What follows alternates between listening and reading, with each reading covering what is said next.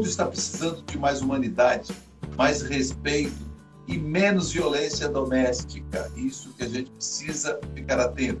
E mais também, por que não, e mais amor e bom relacionamento entre pessoas no ambiente de trabalho ou familiar. Este é o Justiça Sem Fronteiras. Eu sou o jornalista Celso Gomes e vamos à nossa história de hoje. E a minha convidada é, ela é juíza de direito é, do juizado da violência doméstica de Porto Velho, Silvana Freitas. Silvana, seja bem-vinda aqui ao nosso podcast Justiça Sem Fronteiras. Obrigada, Celso. Muito obrigada pelo convite. Esse seu espaço é um espaço tão bacana, porque consegue alcançar gente do mundo inteiro. Né? A internet hoje nos facilita essas, essas coisas. E a pandemia teve esse lado né, de abrir mesmo as fronteiras, aí não da justiça, mas de todos, para a gente poder trocar algumas ideias sobre esse tema tão importante, que é a aplicação da, da constelação no sistema de justiça. Muito agradecida Exatamente. pelo convite. Eu fico honrado também, e na, a nossa estreia do, do nosso podcast em vídeo foi na semana passada, com a conselheira é, Tânia Rexigel, que inclusive está aqui agora acompanhando a nossa transmissão, conselheira do CNJ e desembargadora do Tribunal do Trabalho do Rio Grande do Sul. Obrigado, Tânia, por estar aqui também prestigiando. Silvana Freitas, a magistrada aqui do estado de Rondônia.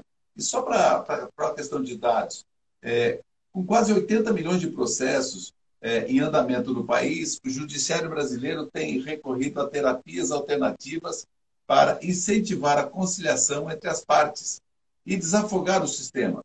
Nos últimos anos, promotores, advogados e juízes têm aderido à constelação familiar como uma forma prática de estimular a resolução de conflitos, de processos. É, de acordo com o CNJ, o Conselho Nacional de Justiça, mais de 16 estados da federação, incluindo o Distrito Federal, estão aplicando o método é, de processo, o método do processo das varas de família e também dos casos de violência, é, de violência doméstica. Então, falando nisso, é, eu gostaria, é, Silvana, que você comentasse como que surgiu essa ideia, porque o Tribunal de Justiça de Rondônia ele é pioneiro nessa questão de uma formação institucional de juízes que, é, de um curso de constelação para magistrados. Né? Eu gostaria que você comentasse isso e seja bem-vinda mais uma vez. Obrigada, Celso. Então, no ano de 2013, eu, pessoalmente, convidada pela juíza Sandra Silvestre, comecei uma formação de constelação familiar por questões pessoais. Eu sempre fui uma buscadora. Eu sempre fui uma pessoa curiosa das coisas humanas, curiosa de entender as minhas dinâmicas, por que a gente sofre por determinadas coisas, como melhorar, né? Como melhorar como pessoa, como, como mulher, como filha, enfim, né? E nessa minha busca, ao longo de muitos e muitos anos, em 2013, eu cheguei nas constelações. E é, para mim foi muito impactante o, o efeito que o conhecimento sistêmico, que o conhecimento das ordens do amor, que o Bert Hellinger nos ensina na constelação, aquilo foi muito profundo, tanto na minha vida pessoal quanto no meu trabalho. Depois que eu fiz a formação, e a formação tem dois anos, então é uma formação bastante estruturada, então é um módulo a cada dois meses. Depois eu fiz também a constelação avançada, mais dois anos, quatro anos de formação, mais a turma de juízes, mais a outra turma. Então, assim, tenho muitas horas aulas hoje de, de constelação. É, então, quando eu percebi que, aquela, que aquilo tinha mudado o meu jeito de olhar para os conflitos com os quais eu trabalhava no meu dia a dia, na época eu estava numa vara de família. Então, aquilo era diretamente impactado pelo que eu aprendia no curso. Quando eu chegava na vara de família, eu falei, gente, essa ordem aqui está errada, por isso que não está dando certo. Então, naturalmente, a gente começa a olhar o conflito de uma forma diferente e é inevitável você é, passar a julgar diferente, né? Porque você traz, aprende um conhecimento e você não consegue mais olhar fora daquele prisma, porque você vê o resultado prático disso acontecendo e apaziguando. Então, quando eu tive é, essa percepção, a minha colega Sandra Silvestre, que também fazia constelação junto com a gente, né, Sandra? Sim, que também fazia a formação, ela me chamou e falou: Silvana, vamos fazer uma proposta para o tribunal, para que o tribunal faça uma formação. Ela era professora já na Escola da Magistratura naquela época, Sandra Silvestre, que hoje está na presidência do STJ como auxiliar do ministro. Então, é, quando ela falou, eu falei, imagina, o tribunal nunca vai aderir, né? É muito novo. Naquela época não existia ah, direito sistêmico, como se fala hoje, né? Hoje já está muito mais palatável. Mas naquela época, em 2013, não se falava de constelação. Era uma coisa que não, não, tava, não fazia prática, né? não fazia parte do dia a dia de ninguém.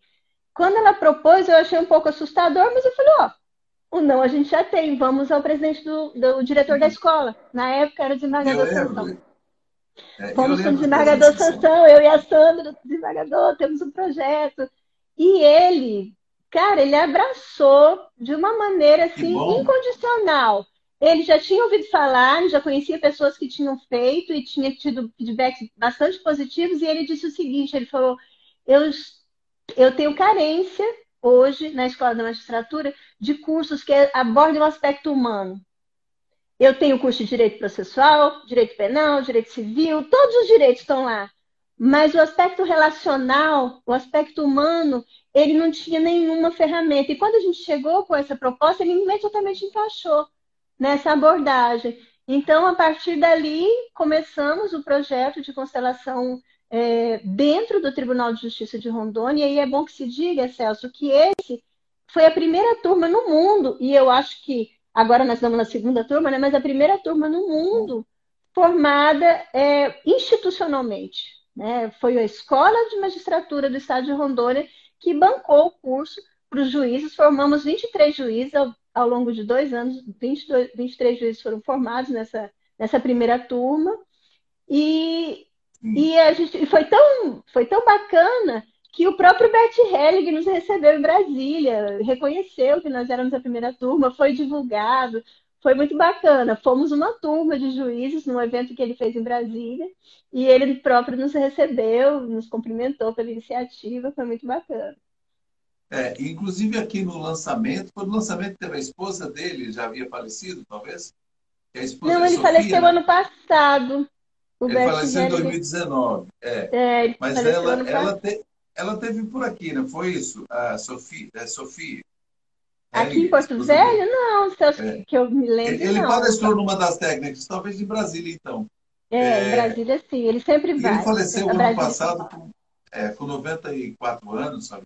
Mais de 90 anos. Mas ele deixou um legado, né? Porque com eu certeza. até coloco aqui, a constelação familiar é uma psicoterapia criada em 1978 pelo psicólogo e filósofo alemão Bert Hellinger, é, unindo diferentes práticas de terapia alternativa e filosofia é, familiar. Então, ele conseguiu unir muita coisa e ver a constelação Sim. familiar e que eu tive a oportunidade de fazer oito módulos. Não fiz o, o primeiro ano todo, mas eu já tive essa experiência e realmente é uma coisa impressionante. Agora, de, de formação institucional, foi só o TJ que fez, né, de Rondônia, né? Não, na verdade tem não. Né? desembargador, né? juiz que faz de forma pessoal. É, né? é, foi assim, nós abrimos as portas com essa primeira turma. E, do, e cada vez que vinha um constelador de fora, a gente abria uma palestra pública, ou com a OAB, ou com a, a defensoria, enfim, quem quisesse, nós abríamos para o constelador falar, abríamos para perguntas, então, uma espécie de divulgação. Nesse processo, muita gente foi se interessando e o próprio direito sistêmico foi passando a existir. Né? O direito sistêmico ele foi cunhado pelo Sam Stott, que é o juiz da Bahia, que é o grande precursor no Brasil né, das constelações. Ele também, como eu, fez privado né, e acabou Sim. aplicando. Na... E o Sami, inclusive, ele fez quando ele ainda era advogado ainda. Ele, depois ele virou juiz e aí começou a aplicar e deu um resultado maravilhoso. Então, o que, que aconteceu? Nós fizemos a primeira turma aqui de juízes, e nesse processo, é, é, ele é muito contagiante. O, o, curso ele é muito impactante sobre as nossas vidas, né? Sobre a vida pessoal, a vida profissional, é muito impactante.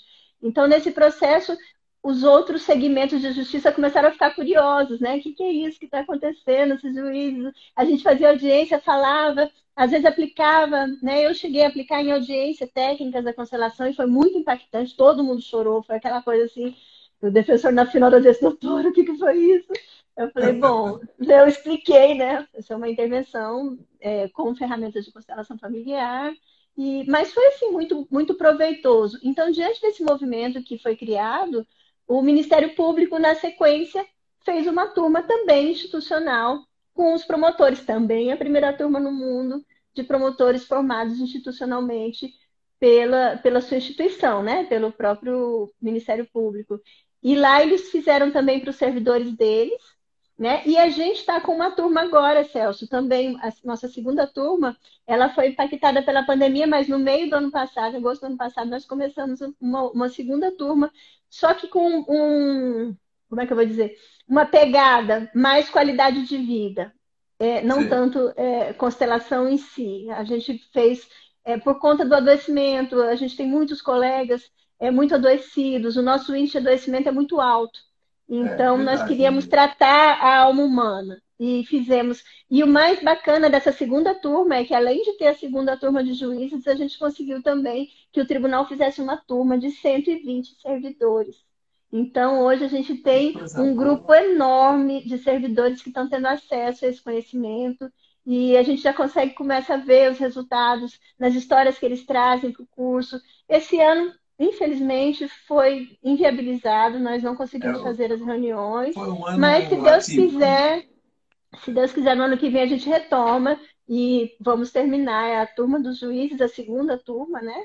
é um projeto de qualidade de vida, e a, e a primeira turma dos servidores. Então, a gente fica muito feliz com esse movimento todo. E eu tenho muita fé, Celso, que com essa formação desse grupo de servidores, porque nós priorizamos é, é, dois, dois critérios para a participação, porque a gente teve uma fila de mais de 150 pessoas em lista de espera. Então, foi muito, muito mesmo buscado. Então, como, como o, a gente tinha essa fila grande, a gente teve que escolher quem a gente pode é, trazer para dentro da formação e quem a gente não pode. Então, nós priorizamos do, dois aspectos. Primeiro, psicólogos e assistentes sociais, porque esses estão lá na ponta, trabalhando e municiando o juiz para decidir da melhor maneira possível. E a sim, segunda, sim. as pessoas com mais índices de afastamentos médicos, porque aí já está realmente adoecido fisicamente. Então, a gente fez essa tentou fazer, ainda algumas pessoas ficaram de fora, mas é mais um motivo para a gente fazer uma outra turma depois. Então, é bem satisfeito. a gente está à disposição aqui também para ajudar a divulgar, viu? É, oh, e, claro, agradeço. É, agora, Silvana, e na prática, como que as pessoas devem estar se perguntando, como que na prática faz isso? Por exemplo, você tem uma demanda, questão, uma violência doméstica, por exemplo, você é do juizado especial da violência doméstica. Então, ali deve passar casos diariamente. Eu digo, na, na prática, é, você precisa consentir as partes que vai usar, ou, ou você usa a técnica é, assim, de forma natural, ou você participa as partes que vai aplicar um método? Como funciona na prática? Né, é, são duas são duas situações que se separam e se misturam ao mesmo tempo. Porque, é assim, o conhecimento que a gente adquire, você não tem como tirar depois dentro de você. Você adquiriu a visão sistêmica e a hora que um, um processo chega para você, você você está embebido por aquilo e você olha para o conflito a partir das leis que a gente aprende, que são as leis do amor que o Bert Hellinger nos ensinou, né? Depois vou tentar dar uma faladinha dessas leis porque eu acho que elas são importantes para as pessoas Importante. entenderem um pouco o que é a constelação. Então, claro. nesse primeiro momento, a gente trabalha com a visão sistêmica com a visão da constelação, com a visão das leis do amor. Num segundo momento, que aí, é, aí exige um, um cuidado maior, né? uma intervenção mesmo, aí a gente tem que ter um cuidado maior. Que, que a gente fez? O que, que eu fiz? Né? Eu, junto com a Zilma Watanabe, que é a dona do Instituto Vida Plena, por onde a gente faz a formação, né? que é o instituto que traz os profissionais da Europa, enfim, quem organiza a formação, ela aceitou ser minha parceira num projeto nas áreas de família. Então, durante dois anos, é, terminou no, no, no, início do ano passado, se não me engano, esses dois anos. Durante dois anos, nós tínhamos um projeto que chamava Reordenando o Caminho. Que, nesse projeto, é, eu não era juíza da vara, né? eu era uma auxiliar da justiça, junto com a psicóloga, com a Zima, que também é advogada, mas trabalha mais como psicóloga. É, a gente fez um projeto onde os juízes mandavam para a gente os processos mais complexos e a gente fazia uma oficina de uma manhã.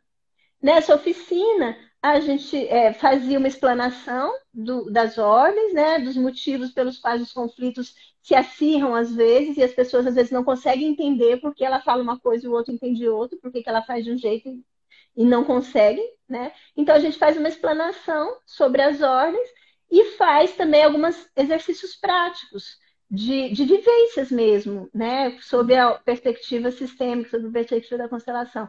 Então, nessas oficinas, a gente é, cria esse grupo, faz uma manhã inteira de participação deles, e eles gostam muito, eles saem da, da, da vivência assim, muito impactados, muito emocionados.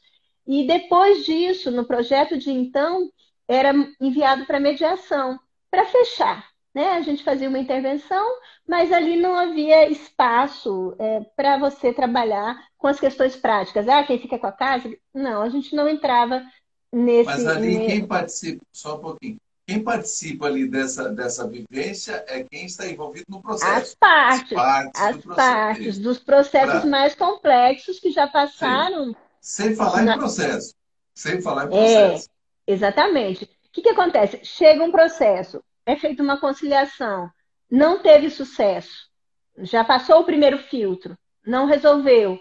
Alguns processos eram selecionados para ir para a conciliação, para ir para a constelação. E aí, nesses processos, é que a gente atuava dessa maneira com as ordens, com, com as ferramentas, com as vivências, e nesses processos. Depois que passava a vivência, os processos iam para o mediador, e aí ele ia colocar no papel as coisas que eram possíveis serem negociadas por aquele casal entendeu? E esse projeto Sim. funcionou por dois anos, chamava Reordenando o Caminho. E agora que eu titularizei frente a uma vara de violência doméstica, é, eu ainda estou querendo é, elaborar uma estratégia de enfrentamento perante as, a, a, minha a, meu tema de atuação, que agora é a violência certo. doméstica. É, a, a, minha grande dificuldade, a Milson, que trabalha já com oficinas de constelação lá, com violência doméstica com muito sucesso. Então, eu já prometi para ele que eu vou, quero conhecer o projeto dele pessoalmente, quero fazer uma visita para poder implementar é é uma coisa é parecida. Qual é o projeto? Lá em Cuiabá. Ah, Lá em Cuiabá tem um projeto na vara de violência doméstica com o juiz Jamilson, doutor Jamilson. Ah, e, e eu quero ir lá para fazer alguma coisa parecida aqui, né? aplicar para o meu público. A grande dificuldade, Celso, falando muito francamente, é que a constelação não permite vítimas. É, o Bert Hellinger tem uma visão assim, cuidado com as vítimas. E Sim. claro que eu não posso dizer para uma mulher que foi agredida pelo marido que ela não é vítima. Isso é uma, seria outra violência, né? Não, não, não cabe. Então, eu tenho que ter uma abordagem muito delicada para que essas vítimas consigam perceber que todo relacionamento tem dois lados e que muitas vezes é, o fato de eu ser vítima não quer dizer que eu sou uma santa. Não quer dizer Sim. que eu não fiz nada de errado, porque a gente sabe que uma relação de dois é construída a dois. Eu sempre digo, a relação a dois é construída a dois e é destruída a dois também. Porque tem muitas uhum. pessoas que se colocam na posição de, ai, porque ele me traiu, ai, porque ele me agrediu. Mas faz vista grossa para todo o seu componente também. Né? Não estou dizendo que isso sempre ocorre. É claro que tem situações que são patológicas, mas eu acho que o grande é. ganho é realmente esse, é mostrar, poxa, qual é a minha parte nisso tudo? Né? Por que, que eu, a gente vê casos aqui, Celso, troca de parceiro, mas continua na violência. Então, opa, isso é um sinal vermelho, o sinal não é mais amarelo, já é um vermelho. Alguma é coisa vermelho, existe no meu. É sinal ver... É sinal vermelho da campanha, né? sinal vermelho é, contra é. a violência doméstica. É um sinal vermelho piscante, assim, letras garrafais. Porque Sim. é um sinal que alguma coisa, é, provavelmente no meu sistema de origem, já na minha família, tem alguma coisa para ser resolvida nessa temática. De repente a pessoa teve um pai abusivo, né? E nunca perdoou esse pai abusivo. Eu não sei qual é a dinâmica. Cada caso é um caso. A gente tem que analisar com muito cuidado. E é por isso que eu digo que eu estou, assim, é, construindo muito devagar e com muito cuidado como vai ser feita essa abordagem e como eu posso otimizar uh, a, as relações afetivas. Porque não é porque houve. É, a, não é porque se chegou ao extremo da agressão que não exista amor. A gente vê muito amor. Na constelação a gente aprende que não basta o amor, precisa da ordem vir antes do amor. E aqui na violência doméstica a gente vê muito é, amor sem ordem. Então o amor está aqui como se ele fosse capaz de cobrir tudo. Infelizmente não é. A gente aprende não na é assim. constelação, na visão sistêmica, que se não tiver a ordem primeiro, o amor vai sucumbir. Então, de repente, uma pessoa que ama o seu parceiro, mas que chegou a esse extremo, de repente ela pode olhar para ele, colocar a ordem e reconstruir uma relação saudável, uma relação sem agressão física, uma relação sem agressão verbal. Então, estou é, nesse passo aí agora, tentando construir essa, essa nova abordagem. Ah, que bom. E, e a gente, eu estou na torcida também que isso dê certo e vai dar certo. É, não sei se você conhece o juiz Cabolês do Acre, que agora é desembargador do TJ do Acre. É, certa vez eu conversava com ele há uns três anos. Eu conversava com ele em Rio Branco e ele era da, da vara de sucessões, eu creio eu, ou do juizado, enfim, que tinha uma demanda de 45 pessoas, família, 45 pessoas de uma família brigando por, por terra, por terra uhum. lá, herança. Ele conseguiu fazer, reunir os 45, ele Uau. conseguiu reunir os 45 e ele, ele fez, ele, ele testemunhou isso para mim. Ele fez uma reunião com os 45, lógico, isso levou um dia inteiro, né? E ele aplicou, ele disse que aplicou um pouco de constelação, aplicou uma série de métodos dele, é experiente, né? E ele conseguiu detectar, ele conseguiu fazer para essas pessoas é, verificarem se fosse para vender aquele imóvel, por exemplo, quanto que seria para cada um.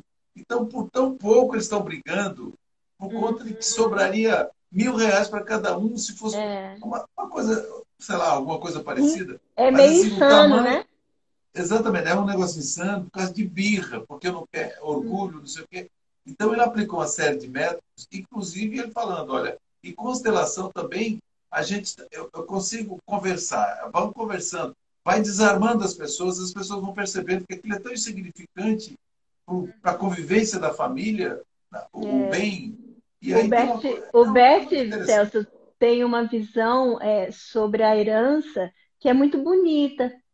Ele diz assim que geralmente quando dá errado, né, alguma partilha, alguma coisa relacionada à herança, ele diz que é porque as pessoas não conseguem compreender que a herança é um presente. Ela não é um direito, ela é um presente. Então, se eu recebo o meu presente de mãos abertas, geralmente as coisas vão fluir. Agora, se eu Sim. tenho uma exigência com aquele que se foi e ele não cumpriu a minha exigência, e aí eu não estou dizendo que a exigência seja adequada ou não, não interessa. Se ela é justa, sim, se ela é sim. é injusta, é o que é. Eu tenho uma exigência com quem partiu. Ah, aquele, aquele meu pai nunca me criou, aquele meu pai abandonou minha mãe quando eu era criança. Enfim, eu tenho uma demanda com essa pessoa que foi. Então, geralmente, as pessoas transferem essas demandas para essas questões. E aí, quando você junta 45 pessoas em torno de uma, de uma terra, né? É, e cada um, Imagina. provavelmente, com a sua exigência com relação àquele que se foi, é preciso realmente muita habilidade. Mas se você consegue tampar isso tudo com essa visão de que o que sobrou foi um presente. Se você quiser receber, ótimo. Se você não quiser, né? Tá aí. Você vai querer seguir enroscado até quando? Né? É então, daí, assim... é, exatamente, porque ele cita assim, poxa, a família, muitos ali não se falam já há anos por causa daquilo. Então você calculou quantos dias, quantos dias da sua vida você, você, você perdeu de conviver com aquela pessoa por conta daquela, daquela coisa, daquele, daquele quinhão. Né? Então tem muita coisa que não vale a pena. E quando você constela, né, quando você coloca a visão sistêmica sobre esse conflito, você vai ver ele por todos os ângulos. Então você vai ter uma visão completa. É como se você pegasse um drone e circulasse uma casa em vez de ver só a fachada dela. Então a visão Cê, sistêmica, é quatro, ela tem é essa vantagem. É 3, 4D. 4D, quantos D você quiser. Mas ela te dá uma perspectiva diferente do conflito. Então, em vez de você olhar pelaquela porta estreita, e eu digo que o processo, Celso, é uma porta estreita. A gente, quando recebe uma demanda na justiça, seja ela de que natureza for, a gente recebe Sim. um pedacinho muito estreito de tudo que realmente é. E quando a gente é. permite que esse conflito seja colocado dentro de uma constelação, é, isso se abre até para os próprios envolvidos que muitas vezes não tinham a percepção do quão amplo aquilo era. Né? Muitas, muitas questões, às vezes, são de. Não é exatamente meus, coisas que vêm do meu sistema e que eu sou impactado por aquilo. Né? Eu acho que a, a grande questão da visão sistêmica que, que a constelação traz, que o um todo, e atuar aonde você percebe que está o gancho. Né? Aí você vai lá e desengancha. Né? Mas às vezes é difícil achar o gancho. É, achar o, o ponto do gancho. Mas, ô, ô, Silvana, e a, você falou que 23 magistrados fizeram esse curso e tal. Agora, é, é, eu li algum, algum material do, do, do, site do TJ há algum tempo, e me recordei agora, que tem magistrado que disse, olha, ele, às vezes ele não está aplicando a constelação naquele momento ali, mas na hora que ele está, é, de repente não deu acordo, alguma situação, que ele vai prolatar uma sentença, ou seja, vai fazer uma sentença, ele, a constelação ajuda ele na sentença. Explica Com isso certeza. Com, é aquilo que eu falei no começo. É aquilo que eu falei lá no começo, que são duas, são duas formas de atuação quando você faz uma constelação como juiz.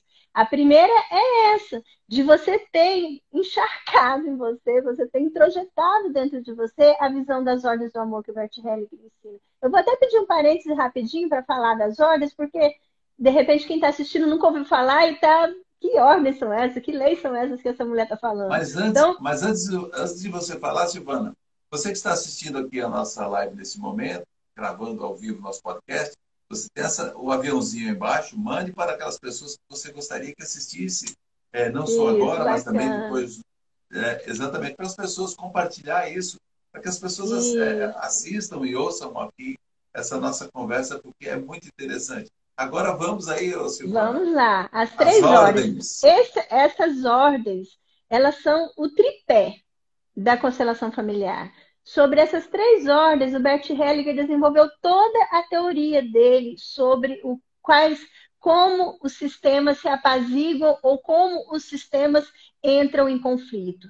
Então, rapidinho, vou, vou resumir bastante, porque esse aqui é tema para para um final de semana inteiro de, de curso, né? Então eu vou tentar fazer um exercício aqui de, de síntese.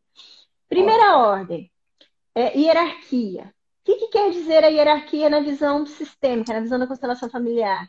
Quem chegou primeiro tem o seu lugar de direito garantido. Ok. Quem chegou primeiro? Meu pai e minha mãe. Chegaram primeiro que eu meus avós. E aí você vai numa cadeia. Dentro dessa cadeia hierárquica, eu tenho uma posição. Então, eu sou a filha da Maria com José, a terceira filha. Depois de mim tem mais um, que até está assistindo a gente. Então, somos ah, quatro legal. irmãos. Eu sou a terceira. Então, esse meu lugar é o meu lugar. Eu não posso querer dar ordem no meu pai e na minha mãe. Por mais que meu fone. Por mais Acontece, estudada que eu seja. É, ao vivo é assim mesmo. Quem sabe faz ao vivo, como diz o Então eu não posso, da minha posição de terceira filha, querer dar ordem para o meu irmão mais velho, querer ensinar ele como faz as coisas, muito pior para o meu pai e para minha mãe. Ah, mas meu pai e minha mãe são analfabetos, eu estudei, sou juíza. Esquece. Quando você nasceu, eles já tinham pelo menos 20 anos.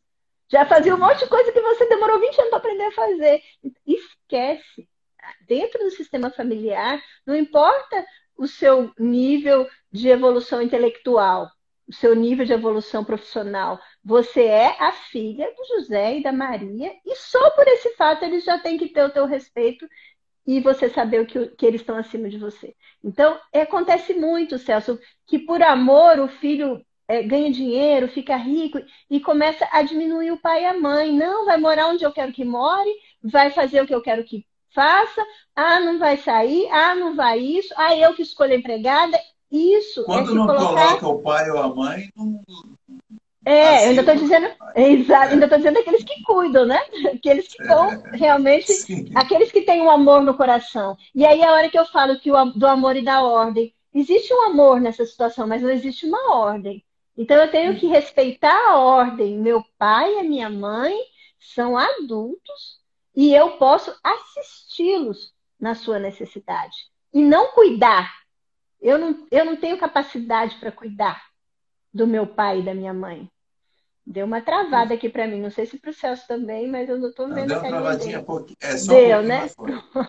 é que tá entra o, aqui eu não, não, sei se você está me ouvindo. Então, é. então, qual é a minha posição como filha? Se os meus pais estão idosos, eles precisam de mim.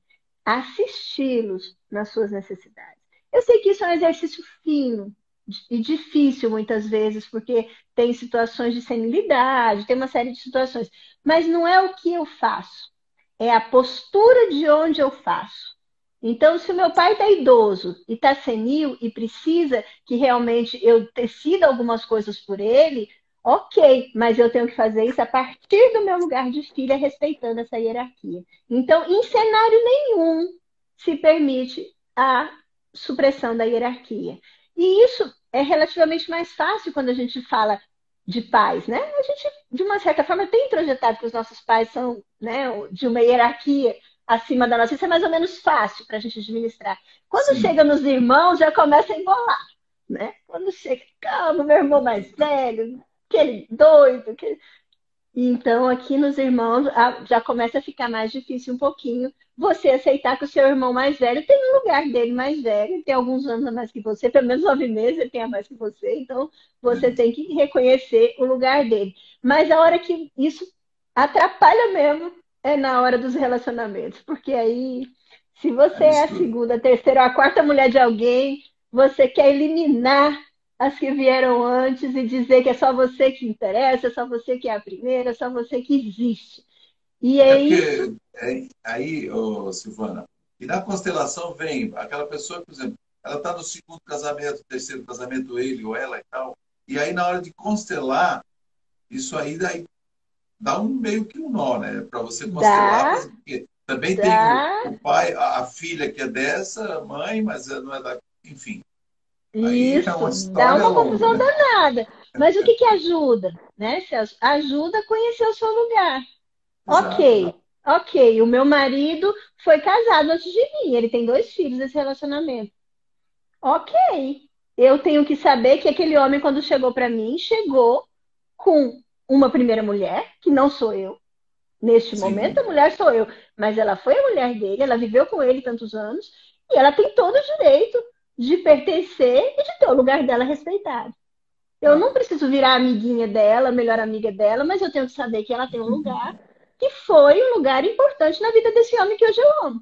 E isso é muito difícil na prática. A gente vê que nas várias de família, isso é uma coisa doloridíssima para homens, para mulheres, para todo ser humano é muito difícil reconhecer que você não é a única pessoa importante na vida daquela pessoa. Ok, hoje eu sou importante, mas nem sempre foi assim.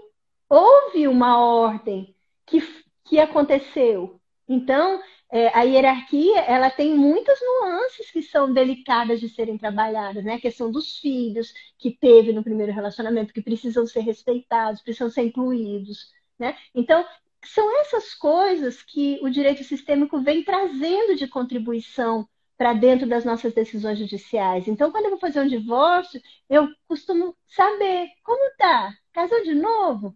Porque muitas vezes a gente vê que a solução do divórcio não desata, o nó tá ali. Ele arranjou uma segunda mulher e a segunda mulher não aceita que ele continue pagando a pensão para a primeira com quem ele viveu 40 anos.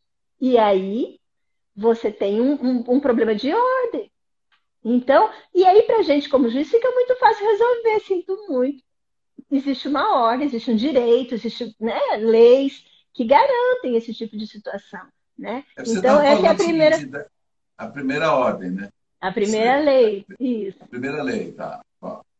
É. A segunda lei é a lei do pertencimento o pertencimento ele é uma ele é um sentimento de grupo que toda pessoa que entra numa família nasceu um bebê numa família ele tem o direito de pertencer e ele vem um pouco é, é vinculado à questão da hierarquia porque você nasceu eu a terceira filha de José e da Maria né? Então eu tenho o meu lugar dentro daquele sistema e o que, que a gente vê no, no, na lei do pertencimento?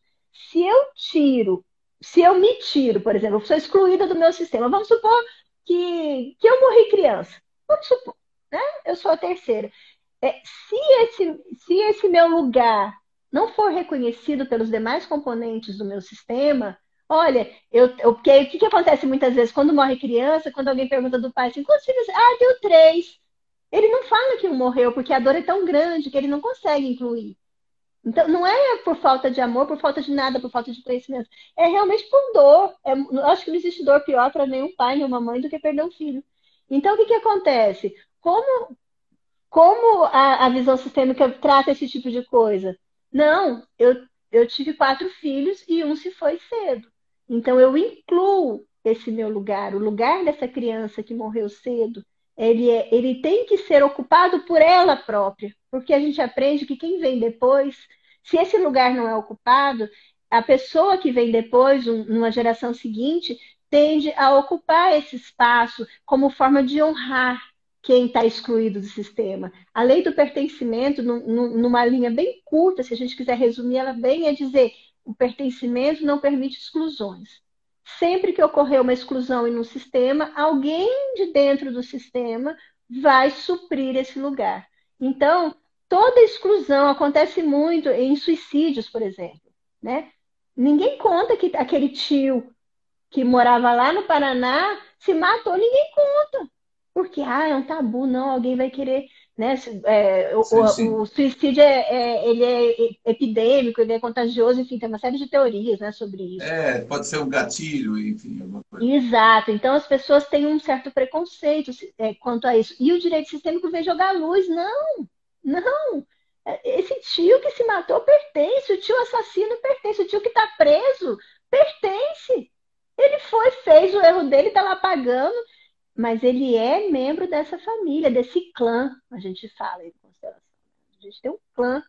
Esse clã é composto pela minha família e todos da minha família pertencem. Sob pena de eu excluir alguém, eu não contar por exemplo, para os meus filhos do tio ladrão, sei lá, as, as famílias têm inúmeras Sim. demandas, né? E, é e, e, mesmo sem conhecer a história do tio ladrão, um sobrinho virá ladrão, né? E repetindo a história do tio. Então, esse é, parece, é, quando a gente fala assim na teoria, isso parece muito surreal, né? Mas para quem faz as, as dinâmicas, é muito real e é muito presente e é muito verdadeiro que sempre nas dinâmicas, às vezes a constelação está acontecendo e as pessoas estão muito sofridas, muito abatidas, e de repente você inclui. Parece que é um, um bálsamo que caiu ali, tudo se acalma, todo mundo se acalma todo mundo fica bem.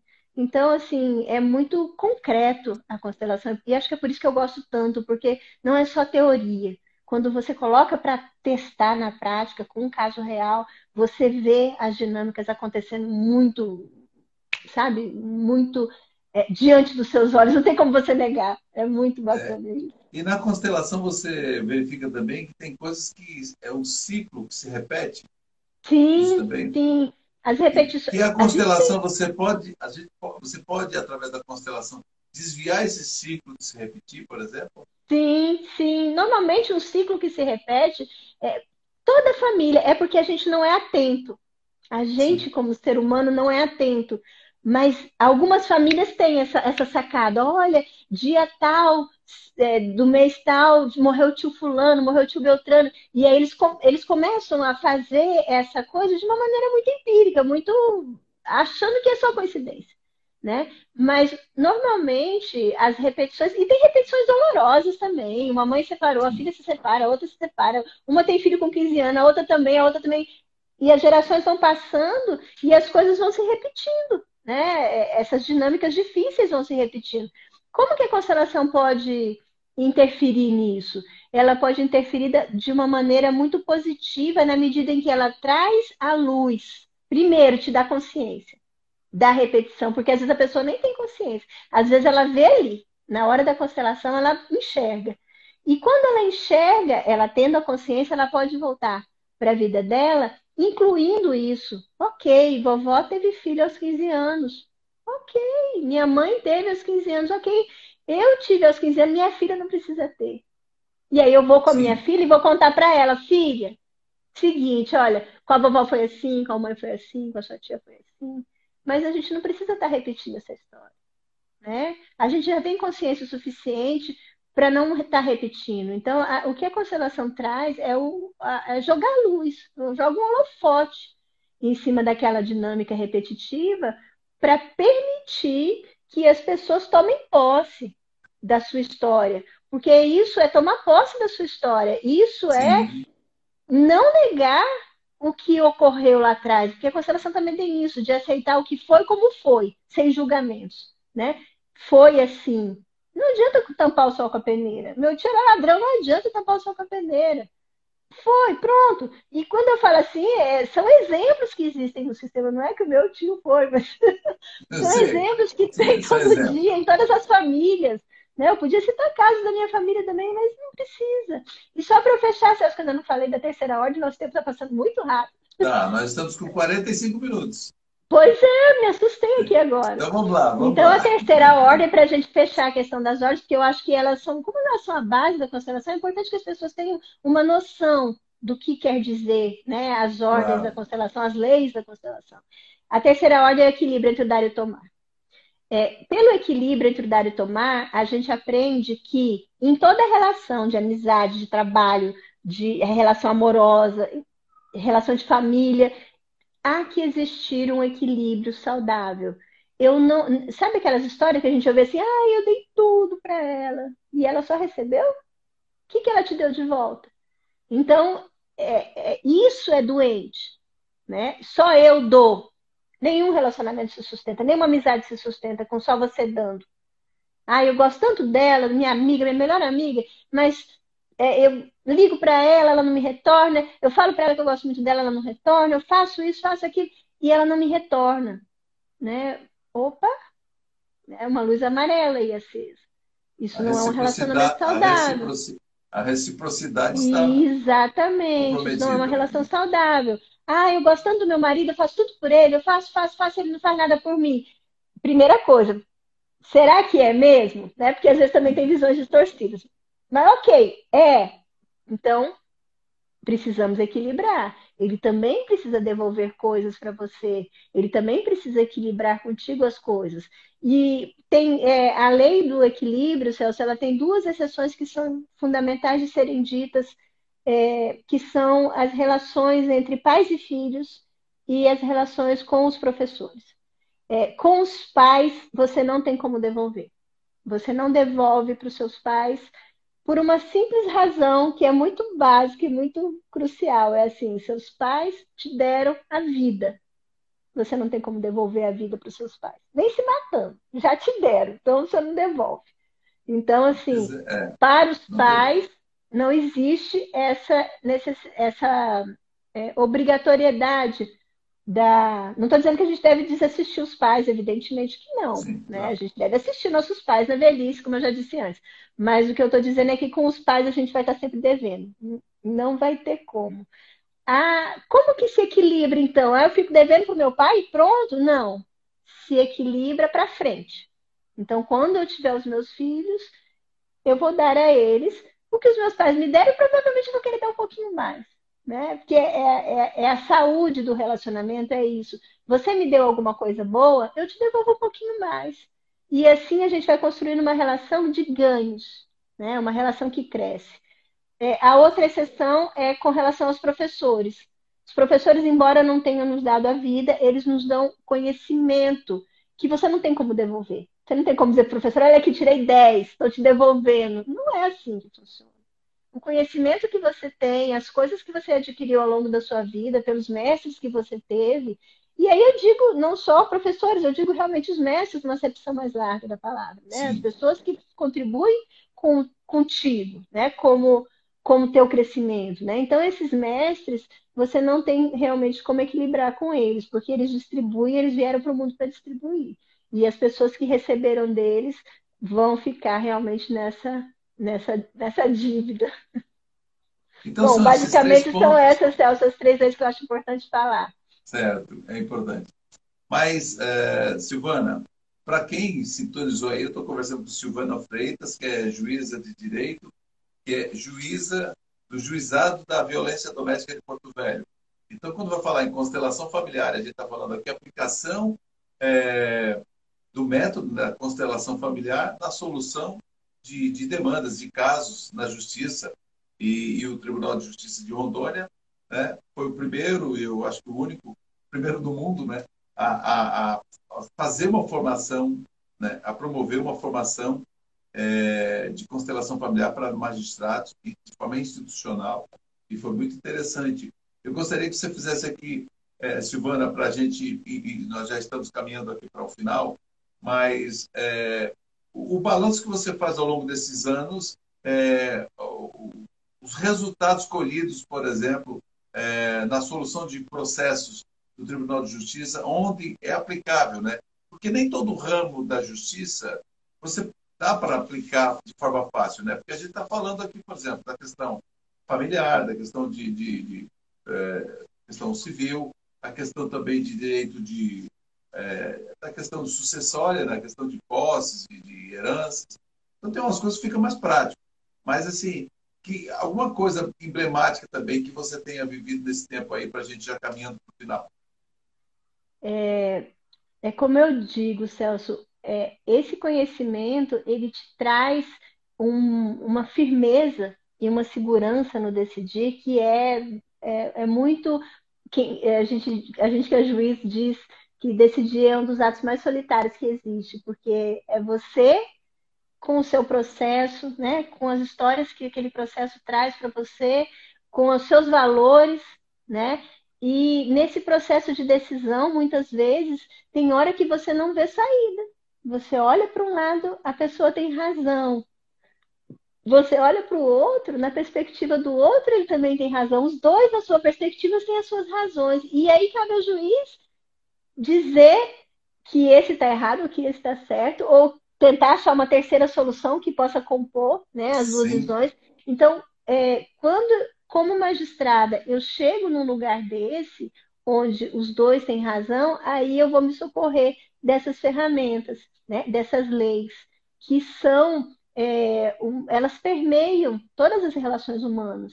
Por mais por mais que a gente tenha, você estava falando dos conflitos, ela é aplicada, eu estava aqui pensando comigo, falei, aplica em é. tudo, aplica até na execução fiscal, que o cara não pagou o Estado, ele tem, né, existe, ah, não, mas o Estado Na Justiça do Trabalho também, né, tem a juíza, a juíza Renata Palkowski, que era do, aqui do TRT de Rondônia, no Acre, e ela agora está no TRT de Santa Catarina. Então, direito sistêmico é, tem advogadas e, e também magistrados do Acre, e tem uma discussão muito forte disso também. É muito sim, importante. Sim, então assim, ele permeia é, essas leis que eu, que eu acabei de falar aqui, embora superficialmente, mas que são essas leis, é, elas, eles permeiam todas as relações humanas. A gente tem aplicação de constelação na saúde, nas empresas, na, na pedagogia, tem a pedagogia sistêmica da Angélica na, no México, tem agora entrou no direito, né, de uns anos para cá, entrou muito fortemente no direito, até pelo movimento do próprio Bert, que montou né, um curso lá em São Paulo de, de direito sistêmico, e a gente está montando um aqui também, vai ter direito sistêmico aqui na faculdade. Tá tem, sendo... tem, alguns cursos, inclusive, online, né? É, então, Celso, os cursos online, eles me, eles me dão uma certa preocupação. Algum, alguma parte, você que fez oito módulos, você sabe do que eu estou falando alguma parte, que é a parte teórica, você consegue fazer uma, uma explicação. Mas, mas dessa né? eu acho que não substitui o, ambiente, isso. a energia. Então, é isso que eu ia dizer. Uma parte você é possível, ok. É, parte teórica vai muito bem, mas é, existe uma parte vivencial que essa é insubstituível. Você tem que estar no campo, você tem que sentir o campo para você poder ser um constelador. É impossível ser um constelador sem aprender a sentir o campo. Então, quando você faz uma constelação, acontece um movimento, para quem nunca viu como é uma constelação, eu vou tentar explicar bem, bem resumidamente. É, bem uma pessoa traz. Mesmo. Bem, bem resumidinho, que eu estou vendo aqui que nós estamos fazendo no final. Então a pessoa traz uma determinada demanda. Ah, eu estou me separando do meu marido. Vamos supor, não sei, o exemplo que me ocorre agora.